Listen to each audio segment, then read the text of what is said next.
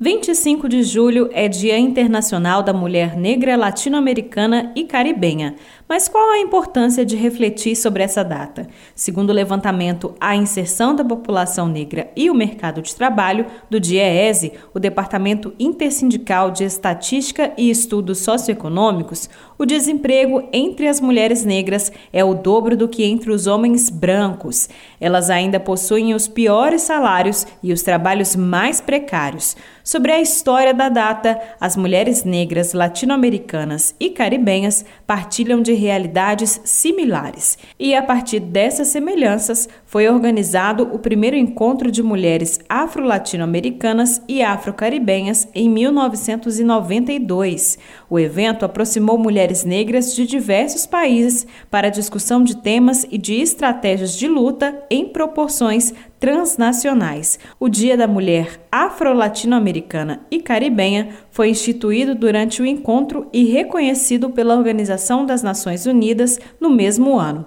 Em 2014, durante o mandato da presidenta Dilma Rousseff, foi instituída a Lei 12.987, que definiu a data também como o Dia Nacional de Teresa de Benguela e da Mulher Negra, um dia em homenagem à memória da Rainha Teresa.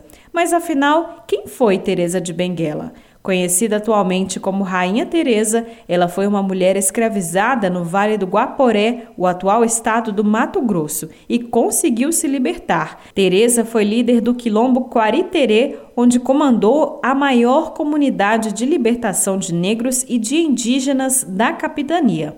Ela coordenou a estrutura administrativa, econômica e política da comunidade e por mais de 20 anos garantiu e lutou pela vida de aproximadamente 100 pessoas que viviam no local. Segundo o documento Anal de Vila Bela de 1770, a estrutura do quilombo era similar à de um parlamento, em que haviam conselhos para tomada de decisões. O sustento dos quilombolas vinha da agricultura e a comunidade também produzia algodão para a confecção de tecidos.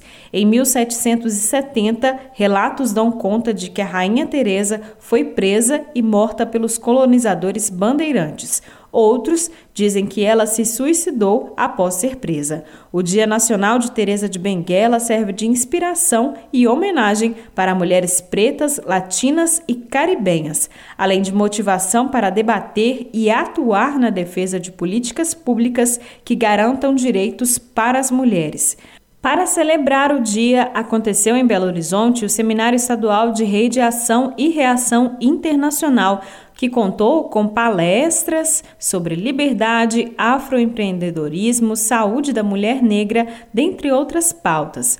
Mas a programação em comemoração ao Dia da Mulher Negra Latino-Americana e Caribenha segue durante o final de semana com a mostra Negras Autoras, que apresentará a sua terceira edição nos dias 30 e 31 de julho na Funarte. O endereço é Rua Januária, número 68, no centro.